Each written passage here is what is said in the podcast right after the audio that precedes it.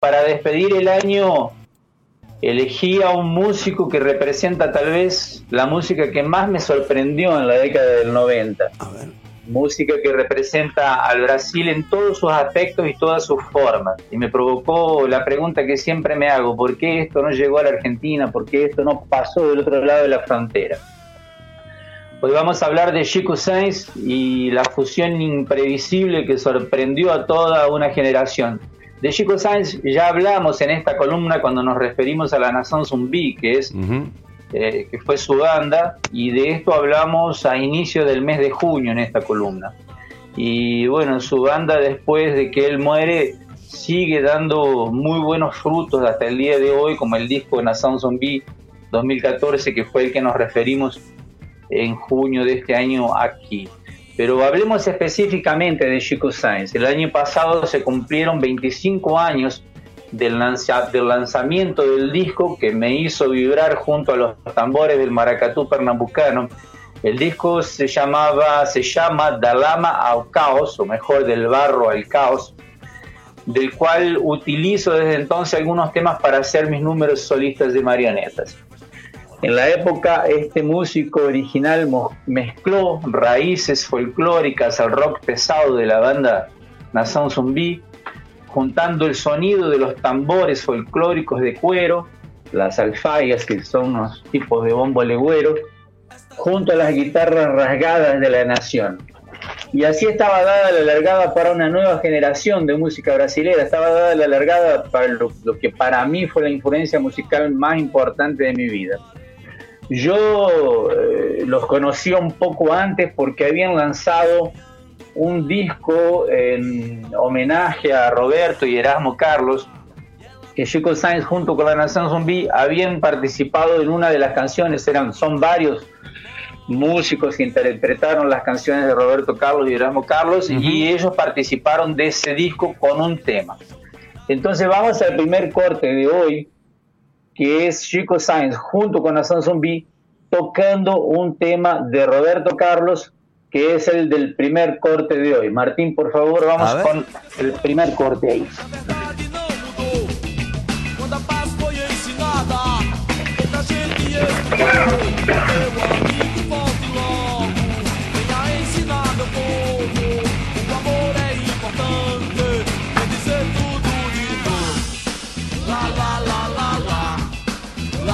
Es una canción muy conocida de Roberto Carlos que él junto con la Nación Zumbi hace esa versión. Y a mí me llamó muchísimo la atención la primera vez que la escuché, era tipo el verano del 94 por ahí.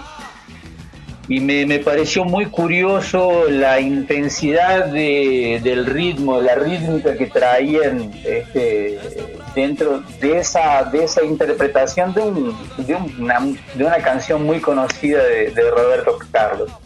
Tuve la oportunidad de saludarlo a Chico Sáenz en el Bar Nacional, un galpón gigantesco aquí de Belo Horizonte, donde hicieron un show inolvidable en el 96. Él fue muy atencioso, muy educado, yo les comenté eso.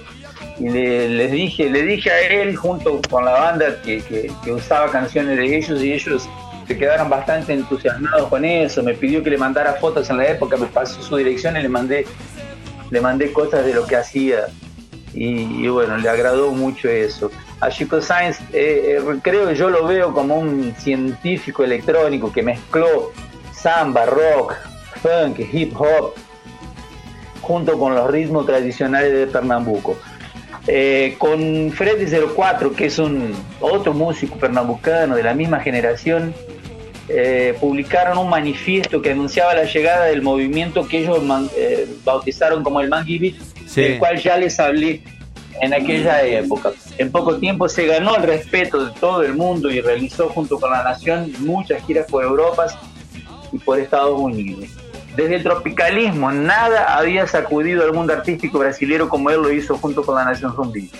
Y el detalle, que estamos hablando de muchachos que surgieron, como les comenté la otra vez, en el nordeste brasilero, que comparado a Argentina sería como si fueran misioneros o correntinos. Chico Sainz dejó dos discos grabados que son Dalama o Caos y Afa Ciberdelia.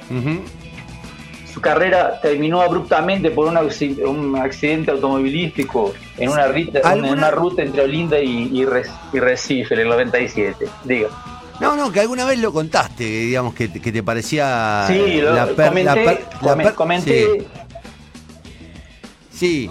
que alguna vez, digamos, lo que, lo que comentaste que era la, muerte más impactante, me acuerdo que, que hablamos de esto, de cómo se morían eh, jóvenes en, Brasil y bueno, contaste la historia de Chico Sáenz. Sí. Eh, la, verdad que no lo conozco, ¿no? no, no sus álbumes, para que vos te veas una idea, los dos discos que él eh, lanzó junto con Nación Zombie este, en, esa, en su corta carrera, entran en la, en la, lista de la Rolling Stone como los 100 mejores, dentro de los 100 mejores de, la música brasilera.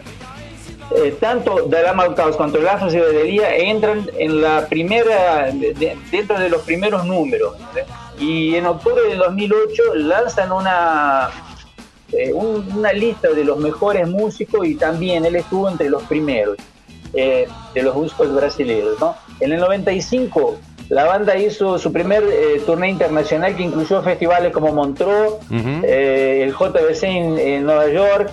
El segundo disco llega al quinto lugar de la World Music Chart en Europa. A mediados del 96 hacen otra turné recorriendo 13 ciudades, tocando con Nick Cave, eh, participando de festivales de nuevo importantísimos como, como Montreux.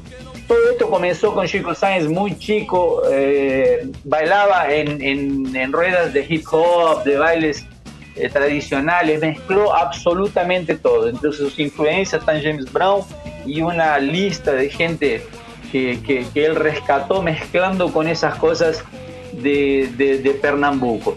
En el 93 hizo un rápido, la banda, él junto con, la banda hizo un, rápido, una pequeña tournée sin guita, sin condiciones y nada, fueron en ómnibus a, San Pablo y cuando llegaron allá volvieron contratados, creo que por la Sony que, grabó el primer disco y después de eso ellos van eh, a hacer otro, otro este, otra tournée por, por Europa, e inclusive van al este europeo, van a Turquía, Eslovenia, Macedonia van al norte a Dinamarca, vuelven a Estados Unidos, tocan junto con Gilberto Gil. Este, Gilberto Gil lo consideró una muerte así lamentable y muy, muy primaria, muy, muy precoz, así, una pérdida demasiado prematura. Y en el primer disco, eh, él, él, en una de sus canciones él decía que, que él comenzaba a pensar que organizando podía desorganizar y que desorganizando podía organizar. Y yo les traduje el monólogo al pie de la oreja que se llama, y ya, ya caminando para el, para el final de, de, nuestro, de nuestra columna de hoy, les, les traduje unas partes de ese, de ese monólogo que dice lo siguiente. Modernizar el pasado es una evolución musical. ¿Dónde están las notas que estaban aquí? No las necesito. Deja que todo suene a sus oídos.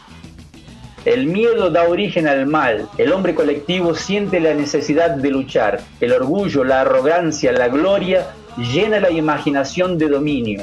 Son demonios los que destruyen el poder bravo de la humanidad. Viva Zapata, viva Sandino, viva Zumbi, Antonio Consejero, todos los Panteras Negras, Lampión, su imagen y semejante. Tengo certeza que ellos también cantaron un día y termina diciendo, hace un tiempo que se hablaba en bandidos, hace un tiempo que se hablaba en solución, hace un tiempo que se hablaba en progreso, hace un tiempo que los vi en televisión. Llevo conmigo valentía, dinero y balas. Y en cada villa hay una historia diferente que, la policía mata gente inocente. Y quien era inocente hoy se transformó en delincuente para poder comer un pedazo de pan. Delincuencia por pura maldad, delincuencia por necesidad, delincuencia por una cuestión de clase. Ahora vamos ya para el final escuchando entonces ese manifiesto de Chico Sainz con la Nación Zombie. Vamos al segundo corte ahí, por favor, Martín. Modernizar o passado é uma evolução musical. Cadê as notas que estavam aqui? Não preciso delas, basta deixar tudo soando bem aos ouvidos. O medo dá origem ao mal. O homem coletivo sente a necessidade de lutar. O orgulho, a arrogância, a glória enche a imaginação de domínio. São demônios os que destroem o poder bravio da humanidade. Viva Zapata! Viva Sandino! Viva Zumbi! Antônio Conselheiro! Lampião, sua imagem e semelhança. Eu tenho certeza, eles também cantaram um dia. Y ahí entra el tema que sigue con esas batidas muy fuertes y con unas guitarras que vienen junto que es impresionante.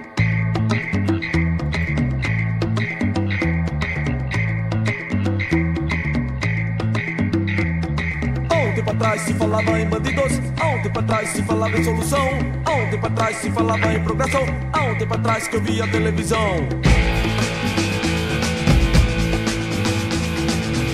Eso fue lo que nos hizo vibrar en una época en que estábamos a la espera tal vez de que surgiera algo nuevo en la música popular brasilera y que fue la última cosa, así la última novedad que hubo en el campo del rock, la, una de las últimas novedades que hubo en el campo de la música así con esa intensidad.